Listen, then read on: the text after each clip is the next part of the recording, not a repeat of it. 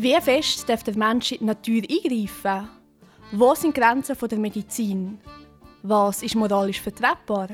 Von dieser Frage steht man am 5. Juni bei der Abstimmung zur Präimplantationsdiagnostik. Am Mikrofon Chiara Zgraken. Ein Kind zu bekommen ist keine Selbstverständlichkeit. Das merken die Leute, die wegen einer Unfruchtbarkeit kein Kind erziehen können. Dank der modernen Medizin kann man mit Hilfe von künstlicher Befruchtung trotzdem schwanger werden. Der Spezialist entnimmt der Frau nach einer Hormontherapie Eizellen.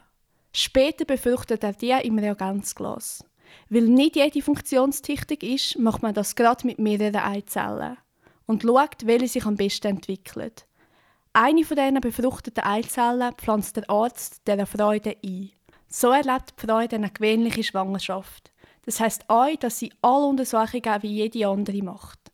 Bis zur zwölften Schwangerschaftswoche kann sich die Frau dann entscheiden, ob sie das Kind behalten oder lieber abtreiben Als Grund für eine Abtreibung wäre zum Beispiel eine Erbkrankheit oder eine Behinderung vom Ungeborenen. Am 5. Juni stimmt das Schweizer Stimmvolk über die Präimplantationsdiagnostik ab. Bei der PID geht es darum, dass der Arzt die befruchtete Eizelle vor der Einpflanzung auf Erbkrankheiten untersuchen darf. Das ist aber nur erlaubt, was die Paare eine Erbkrankheit in sich tragen. Man kann die Untersuchungen also schon machen, bevor das Kind eingesetzt wird und nicht erst, wenn man das Kind schon in sich trägt. Das vorgeschlagene Gesetz ist klar abgrenzt. Das bedeutet, dass Embryonen nicht nach Geschlecht oder Augenfarbe getestet werden bzw. nach diesen Kriterien eingepflanzt werden. Eine solche Untersuchung muss von diesen Paaren selber gezahlt werden. Am Themengebiet PID wird schon seit 20 Jahren geforscht.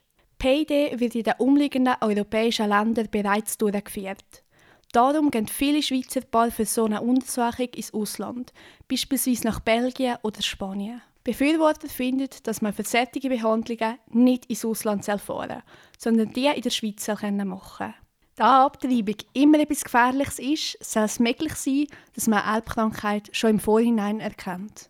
Das senkt die Risiken für die Frau. Argumente der Gegner hingegen sind, dass sie stirbt, dass man mehrere Eizellen befruchtet und dann die Nichtbräuchungen wieder umbringt. Gegner sagen, mit diesen Untersuchungen schreibt man nach einem perfekten Mensch. Sie befürchten zudem, dass man irgendwann ein Kind wie in unserem Katalog zusammenzimmern kann. Mit dem Gesetzesvorschlag, wo wir darüber abstimmen, wäre das aber nicht möglich. Dazu sollte man vielleicht noch wissen, dass das Parlament das neue Gesetz schon gut geheissen hat.